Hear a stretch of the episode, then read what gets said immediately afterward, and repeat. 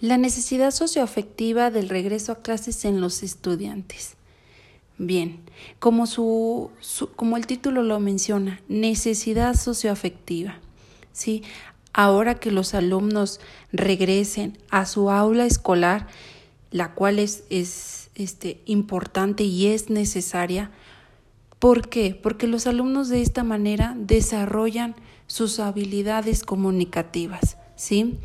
Necesitan ellos tener afectividad, tener acercamiento, convivir con compañeritos de su misma edad, los cuales pueden ayudar a este a aprender, a conocer, a experimentar cosas nuevas, ¿sí? que le ayuden a su desarrollo social, su desarrollo emocional, su, su aprendizaje, ¿sí?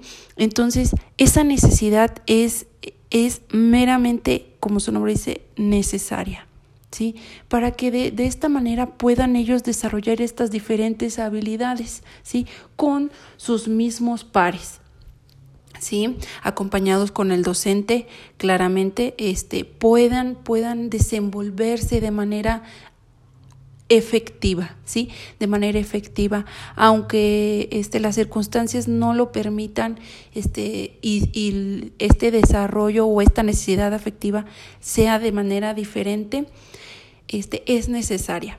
¿Sí? Este, a lo mejor los alumnos no podrán ahora sí que jugar o abrazarse o convivir como se hacía anteriormente, pero eh, el que estemos presentes dentro del aula escolar es muy, muy necesaria, ¿sí? Y es algo que se necesita.